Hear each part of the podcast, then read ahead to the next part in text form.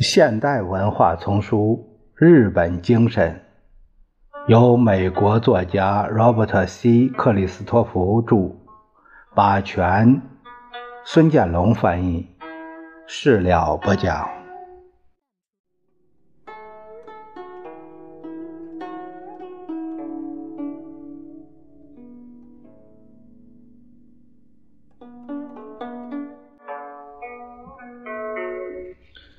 我的朋友平泉杜不光是位出色的政治家，还是东京最大最优雅的私人住宅之一的幸运主人。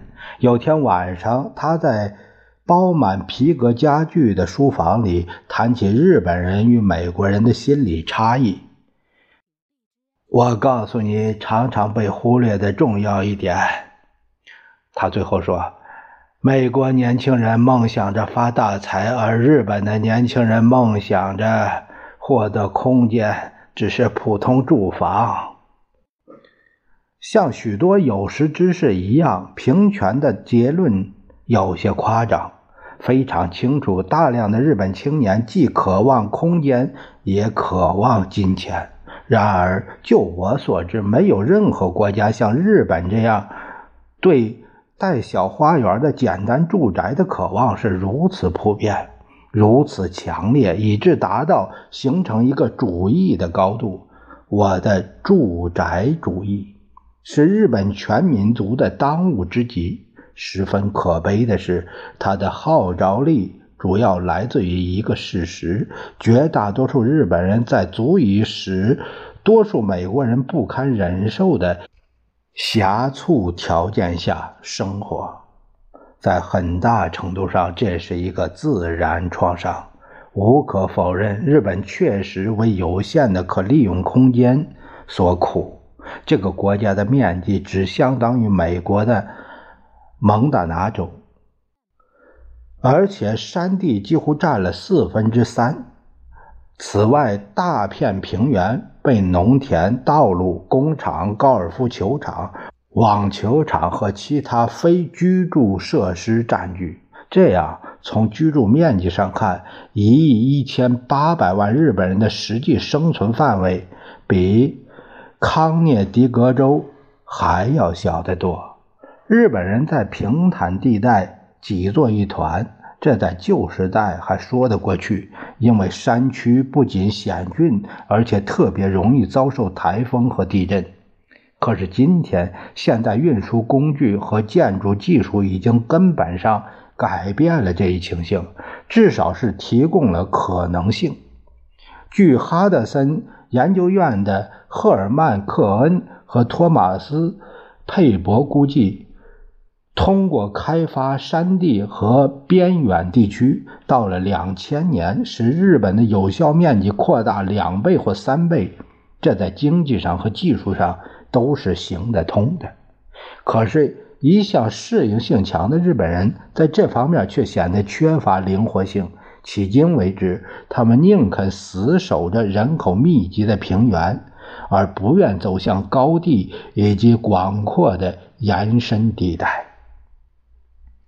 对山区生活的厌恶不单单出自传统观念。举例来说，平泉渡是从东京北边很远的乡村地区选入议会的，而且几乎每个周末都回到选民中去。但我相信他绝不会长期生活在乡间。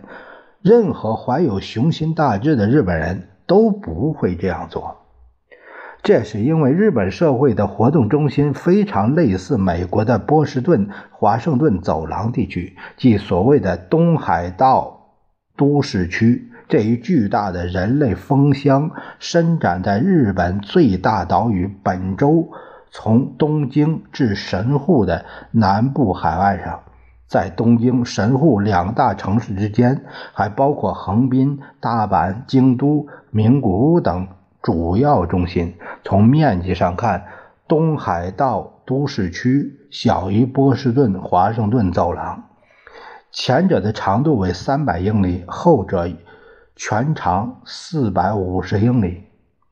它只是一个自然的都市群，坐上日本著名的子弹车穿越这一地区，子弹车啊就是高铁，让人联想到乘高速火车通过新泽西北部的严峻地带。古老日本的痕迹不时掠过车窗，仿佛出自神来之手的苍天古树，环绕着优美的瓦房。头戴草帽的农民在稻田里劳作，远处是布满树林的青山。不过，给人印象最深的还是那些工业区。毫不顾忌建筑美学的工厂，看上去像圆顶帐篷的巨大仓库、大箱子似的混凝土房屋建筑，一个个破旧的夫妻店、修车铺、其他小企业。早在二战之前，东海道都市区就已成为日本物质上、精神上的心脏，但时至今日，它简直快成为日本的一切。不仅中央政府及其主要机构坐落于此，各大型的工业机构、金融机构和总部，三分之二的日本大专院校，也包括名牌所有的名牌大学、主要出版和通讯团体，构成日本文化生活的人才和组织，几乎全都集中于此。与美国不同，日本没有洛杉矶式的流行文化首都、底特律那样的地方综合工业，或是芝加哥、休斯顿、达拉斯众多的经济和金融力量核心。东海道都市区的居民，尤其是东京居民，比纽约市民更有资格吹嘘：别处都是布里奇波特。无论如何，机遇和舒适高度集中在东海道都市区，强烈吸引着日本其他地方的冒险家。战后几十年的人口流动也大大增加了这种吸引力。一九四五年，日本有大约百分之四十五的乡村人口，百分之五十五的城市人口。从那以后，出于和三十多年前的美国同样的原因。日本农村人口逐渐减少，以至今日只剩下百分之十三。逃离乡村的人们为了寻求新的生活来源和更舒适的生活方式，必然会涌向都市。仅在1965年到75年十年内，城市人口就增加了大约一千万。到1980年为止，新增加的。城市人口达到五千万以上，大约相当于日本总人口的百分之四十二。人口高度密集必定要带来不利的社会和经济后果，这很早便受到许多有头脑日本人的关注。其中著名的一人便是田中角荣。他于1972年对通产省的一项提案进行了修改，并撰书出版，书名蔚为大观：重建日本群岛之规划。他提出了一个庞大的全国性计划，通过大规模的工业疏散，吸引人们回到边沿地区。这本书立即引起了公众兴趣。一九七二年底，随着田中当选为首相，这一极富想象力的规划成为一项政府方针，似乎已是必然。然而，令人啼笑皆非的是，田中政治上的胜利迅速便发生了恶变。本以为田中的书会化为一份官方蓝图，投机商们开始狂热买进那些看来会变成开发地区的土地，因而引起不动产价格猛涨。由于许多投机商也是政界知情人，公众对田中计划深感失望。解决这一问题的是田中本人的性格。这位白手起家的数百万富翁特有的鲁莽和刚愎，很早就使他赢得了“电脑推土机”的绰号。他具有不可否认的才能和远见。记得在七三年，我与田中在首相办公室有一个简短的会面。当时我对他所具有的过分精明、冷静而阴险的黑手党头目般的气质感到震惊。说的具体一些，他似乎持有旧式信条，认为一个政治家为国尽职的同时，也使自己及朋友致富。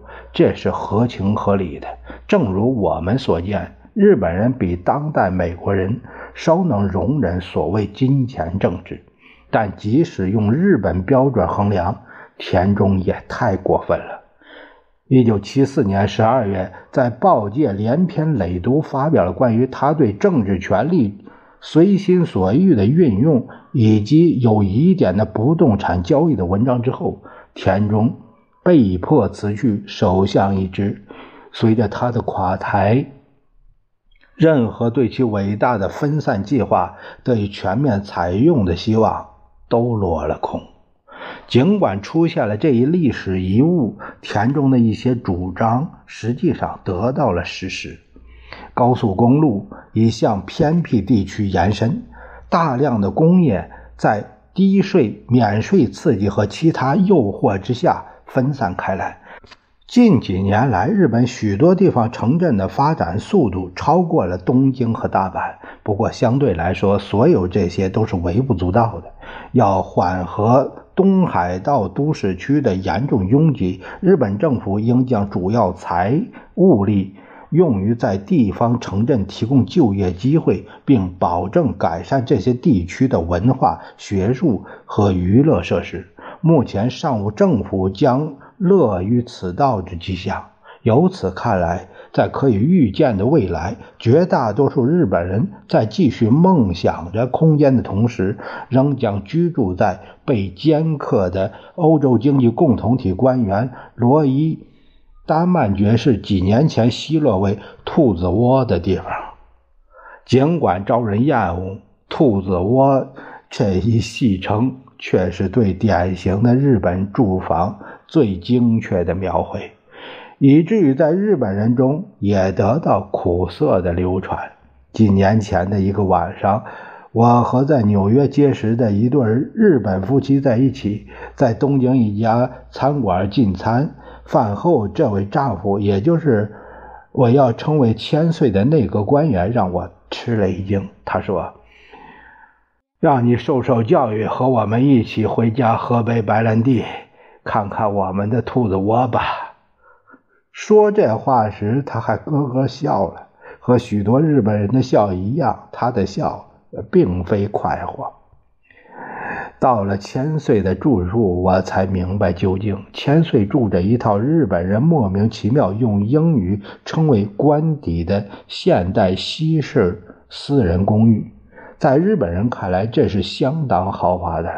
这套房子被千岁夫妇用从美国买回来的家具富丽堂皇地装饰起来，处处显示出趣味和安详。这套房子还有一个优点是，从他到千岁的地工作地点只需半个钟头的班车。房间包括一个无窗厨房，带餐室。一个约长十五英尺、宽八英尺的起居室，一个小卧室带浴室，大约五百平方英尺。这套房子是千岁在八零年买了，用了二十五万元购置的。但假如是在曼哈顿，用同样数量的钱，可以轻易买到比他这套大一倍、同样靠近市中心的公寓。